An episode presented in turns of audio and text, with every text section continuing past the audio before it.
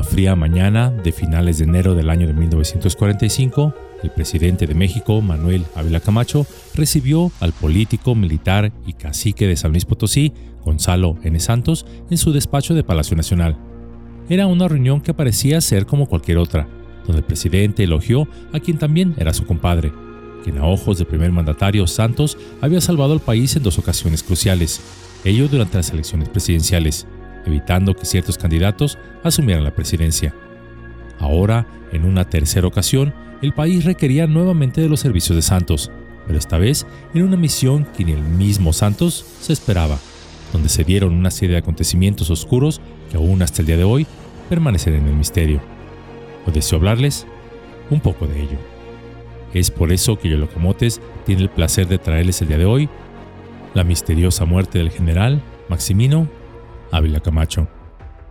El 17 de febrero del año de 1945 sucedió un hecho que puso de luto a todo el país. El militar, político mexicano y cacique de Puebla, Maximino Ávila Camacho, según fuentes oficiales, había muerto repentinamente después de sufrir un dolor agudo durante una comida celebrada en su honor y organizada por la Confederación Regional Obrera Mexicana, CROM, y a la cual él había asistido. Esta noticia simbraba al país, pues Maximino se perfilaba como aspirante a la presidencia de la República para suceder a su hermano. No obstante, y extrañamente, y a pesar de la importancia del personaje, no se abrió investigación alguna, quedando su muerte en el misterio. Pero, entonces, ¿qué sucedió? Sean ustedes quien lo juzgue. Según las memorias del general Gonzalo N. Santos, la misteriosa muerte del que fuera hermano del presidente Abel Camacho quizá no fue tan misteriosa. A finales de enero de 1945, el presidente Manuel Ávila Camacho recibiría en su despacho de Palacio Nacional a Gonzalo N. Santos. Ambos se sentaron en los sofás de la oficina presidencial frente a dos tazas de café. Gonzalo era un hombre gordo, calvo, con brillantes ojos azules y tenía una voz aguda que en ocasiones hacía molesto escucharle. El presidente, en contraste, siempre fue un hombre sereno, aunque ante ciertos temas parecían serle incómodos emocionalmente, tal y como sería ese día. El presidente, Ávila Camacho, después de un rato de conversación trivial, entraría en materia. Querido compadre, quiero reconocerte que tú has salvado al país en dos ocasiones cruciales durante elecciones presidenciales. Primero evitando que Vasconcelos llegara a la presidencia, y luego lograste lo mismo con Almazán. Pues bien, hoy el país necesita nuevamente, por tercera vez, de tus servicios, querido amigo. A ver si me entiendes. Mi hermano, Maximino, no puede llegar a la presidencia. Cierro la cita. Al decir esto, dejó exhalar un profundo suspiro de angustia. Gonzalo se quedó callado y permitió que el presidente continuara. Ávila Camacho, visiblemente perturbado, prosiguió. Sé que tú tienes una gran influencia sobre él. Él te aprecia y cree todo lo que le dices. Él mismo me lo ha confesado. Necesito que lo convenzas de que abandone sus aspiraciones de postularse como candidato, ahora que se acercan las elecciones. Cierro la cita. Gonzalo extendió las palmas de sus manos. Señor presidente, Usted sabe que siempre estoy y estaré dispuesto a servir a mi patria en cualquier momento en que necesite de mis servicios, especialmente durante las elecciones presidenciales. Cierro la cita. El presidente prosiguió. Lo sé, y por eso acudo a ti.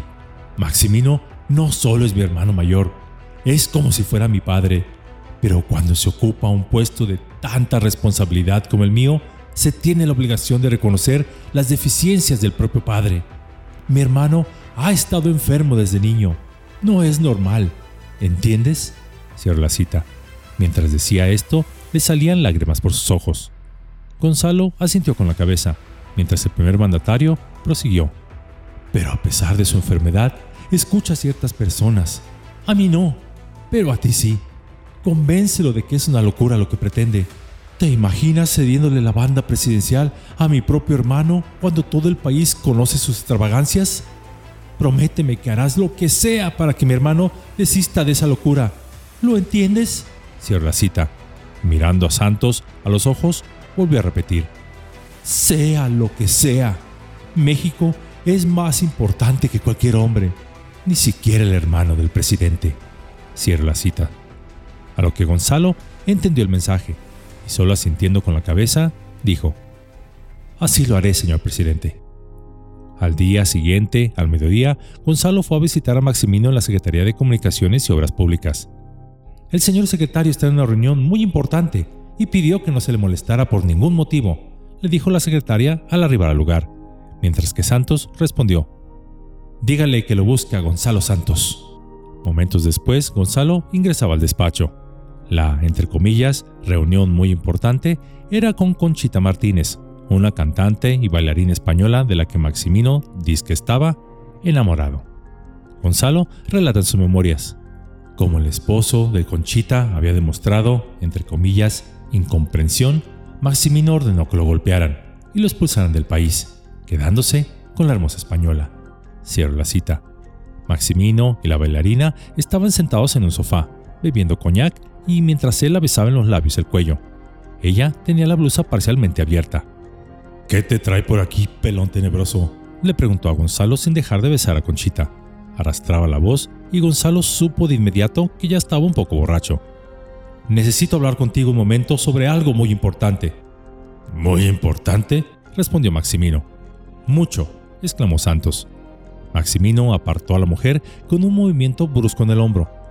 Lo siento, mi amor, pero el pelón tenebroso solo me interrumpe así cuando realmente se trata de algo importante. Espéreme en la sala de juntas y vendré por ti en un rato. A solas sirvieron una copa de coñac y Gonzalo fue directo al grano.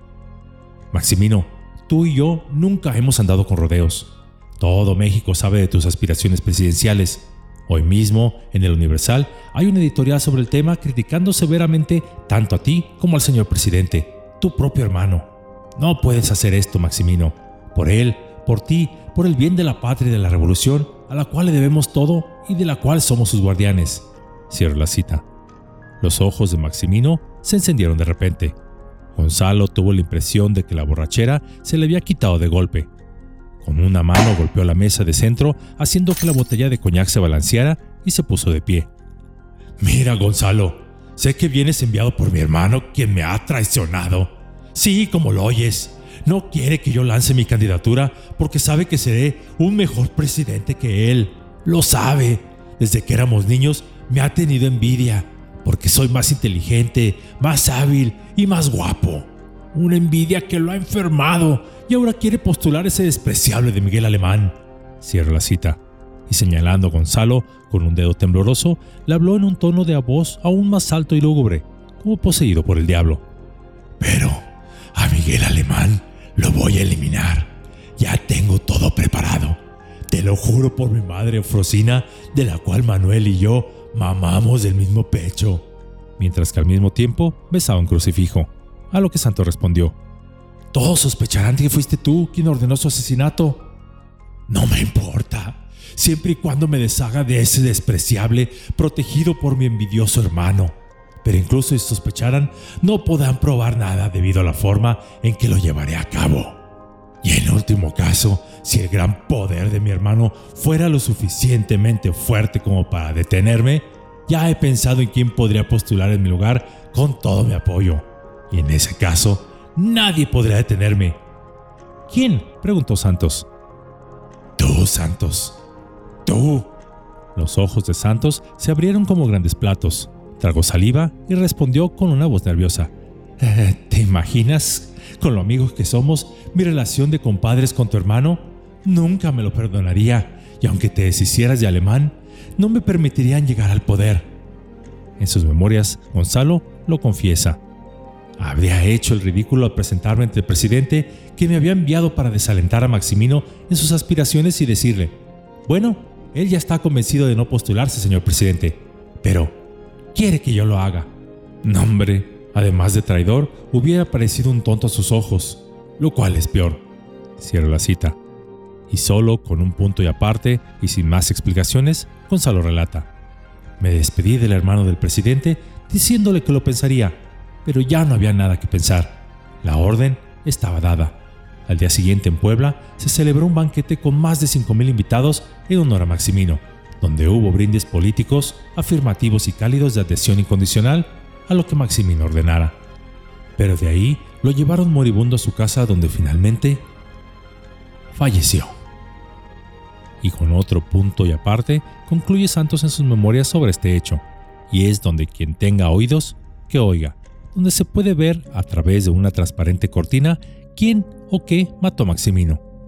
Con la muerte de Maximino, aceleré la campaña a favor de la candidatura de Miguel Alemán, en acuerdo con las órdenes del presidente Ávila Camacho.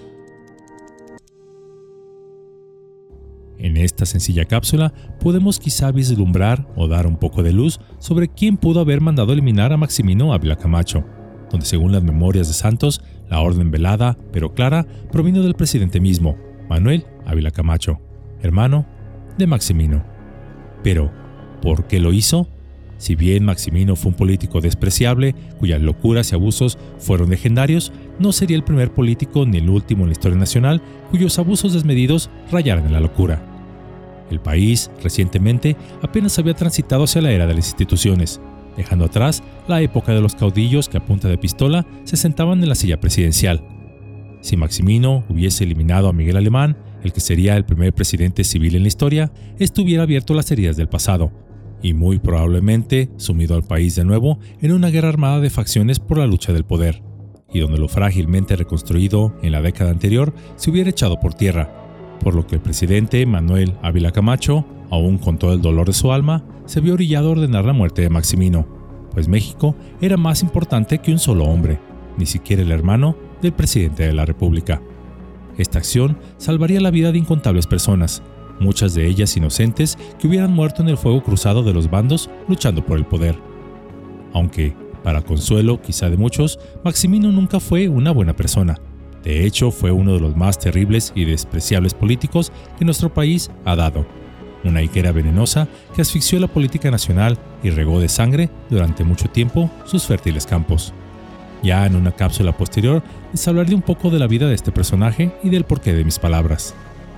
Quizá una moraleja que nos deja este pequeño relato es que la ambición desmedida por el poder, como en el caso de Maximino Ávila Camacho, puede llevar a las personas a cometer actos oscuros.